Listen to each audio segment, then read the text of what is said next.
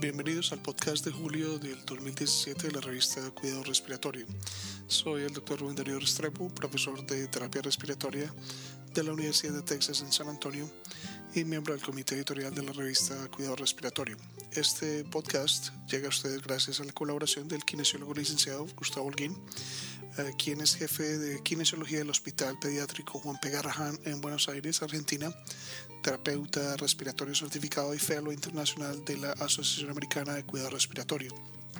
Igualmente, agradecemos a nuestro amigo el kinesiólogo licenciado Rodrigo Armejeria, terapeuta respiratorio certificado de la, de la Unidad de Paciente Crítico, Pediatría de la Universidad Católica de Chile y finalmente a Diana Marcela Restrepo Cerratos, terapeuta respiratoria certificada de la Universidad Santiago de Cali.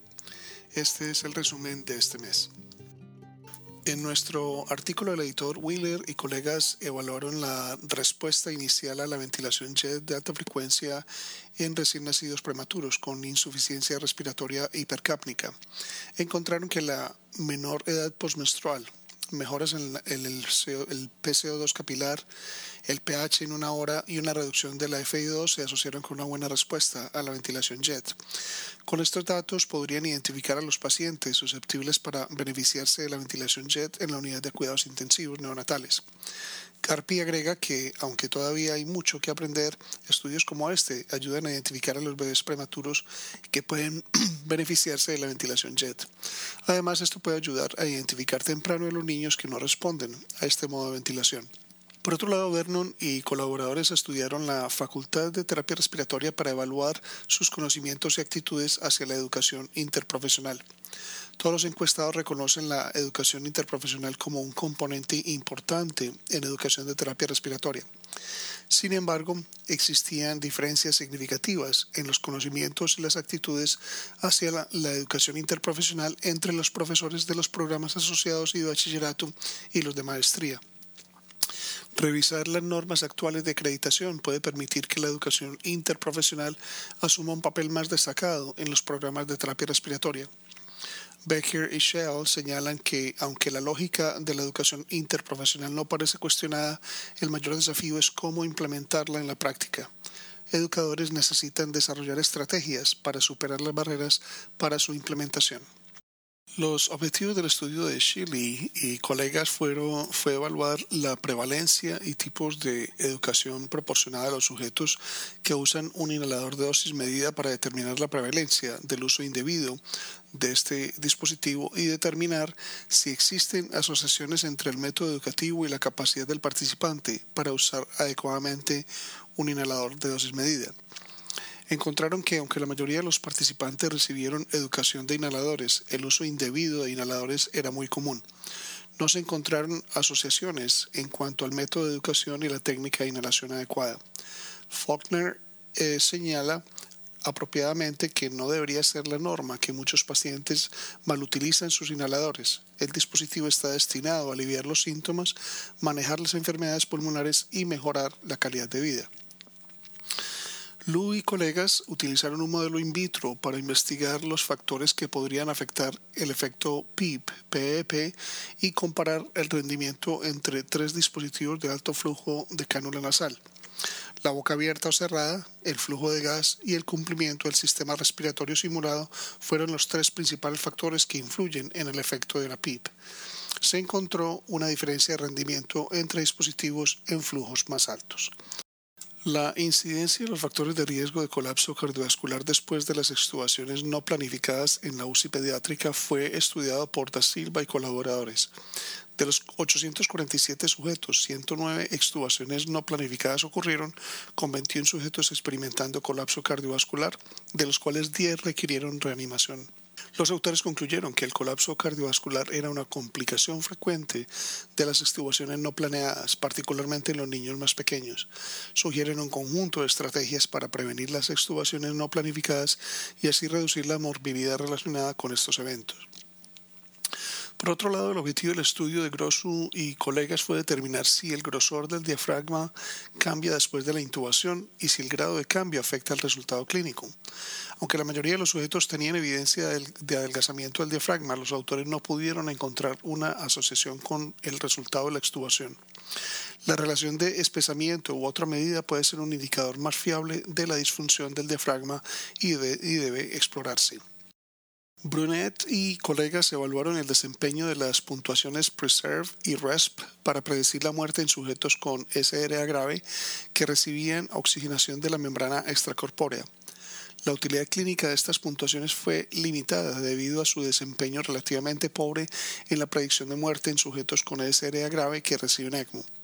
Estos sistemas de puntuación deben ser probados en grandes estudios prospectivos con sujetos con SRA grave sometidos a tratamiento con ECMO. Por otro lado, Miquel y colaboradores utilizaron un dispositivo de monitoreo electrónico integrado en un chaleco de compresión de pared torácica de alta frecuencia para medir la adherencia en comparación con la adhesión autoadministrada. La mayor adherencia al chaleco se midió directamente por el dispositivo de monitorización, se asoció con una mejor función pulmonar basal y menos exacerbaciones en el periodo previo al estudio y el periodo basal. La adherencia disminuyó con la edad y el tiempo de terapia prescrito y aumentó con la asistencia terapéutica. La sobreestimación de autoinforme es grande y por lo tanto no es una medida precisa de la adherencia. Un modelo simple fue desarrollado por O y colaboradores para medir la decadencia exponencial en el flujo de aire durante la exhalación forzada para cuantificar el grado de obstrucción de la vía aérea dinámica y facilitar la detección de enfermedades obstructivas de las vías respiratorias clínicamente informaron que la decadencia del flujo distinguía a los sujetos con defectos pulmonares obstructivos de sujetos sanos. Esta es una simple representación de los datos espirométricos que proporciona un índice reproducible para cuantificar la obstrucción dinámica de las vías respiratorias. El objetivo del estudio de Cliff y colegas fue evaluar el rendimiento muscular inspiratorio durante el ejercicio incremental en hombres obesos después del entrenamiento aeróbico utilizando el índice de tensión muscular inspiratoria encontraron que en los hombres obesos el ejercicio aeróbico en el umbral ventilatorio podría inducir una mejor significativa en la fuerza muscular respiratoria, la capacidad máxima de ejercicio, el rendimiento muscular inspiratorio y la disminución de la percepción de disnea. Aunque el uso de cisatracurio en SRA severa disminuye la mortalidad, se desconoce si se trata de cisatracurio específico. Current y colegas compararon resultados en sujetos con SDA grave tratados con cisatracurio versus atracurio. El uso de atracurio versus cisatracurio dentro de las 72 horas de admisión no se asoció con diferencias significativas en los resultados clínicos. Por otro lado, el objetivo del estudio de Chen y sus colegas fue correlacionar los parámetros de la vía respiratoria del EPOC determinados por la dosis baja de alta resolución de la tomografía computarizada con los resultados de las pruebas de función pulmonar. Sus resultados sugieren que los parámetros de las vías respiratorias en diferentes etapas de Gold Epoch no tienen una correlación uniforme con las pruebas de función pulmonar, pero algunos parámetros de alta resolución de la tomografía se correlacionan con algunos parámetros de las pruebas de función. Aunque la traqueotomía dilatacional percutánea se considera un procedimiento seguro, no se considera adecuada para pacientes que requieren una traqueotomía permanente. Volker y colegas investigaron a, lo largo, a largo plazo los parámetros de resultado de la traqueotomía percutánea. Encontraron que las decanulaciones después de la traqueotomía percutánea son fáciles de realizar y las complicaciones de la traqueotomía percutánea que requieren una transformación a una traqueotomía quirúrgica son raras. Las conversaciones quirúrgicas selectivas, las conversiones quirúrgicas selectivas no son necesarias. Christiansen y colaboradores describen un dispositivo de cierre de traqueotomía que facilita el uso de ventilación no invasiva, la mejora de la función pulmonar y la vocalización en el paciente recién decanulado. La bioseguridad y la viabilidad del dispositivo se evaluaron en un modelo animal. Ellos encontraron que este dispositivo es factible y que la bioseguridad en un modelo animal, pero el diseño y la calidad de los materiales necesitan, necesitan ser mejorados antes de los ensayos clínicos. Este mes también publicamos un año de revisión sobre la terapia farmacológica inhalada. Los esperamos el próximo mes. Para recibir el contenido tanto de esta edición de la revista como de las pasadas, visite nuestra página web www.rsjournal.com y allí podrá suscribirse para recibir los podcasts de las próximas ediciones.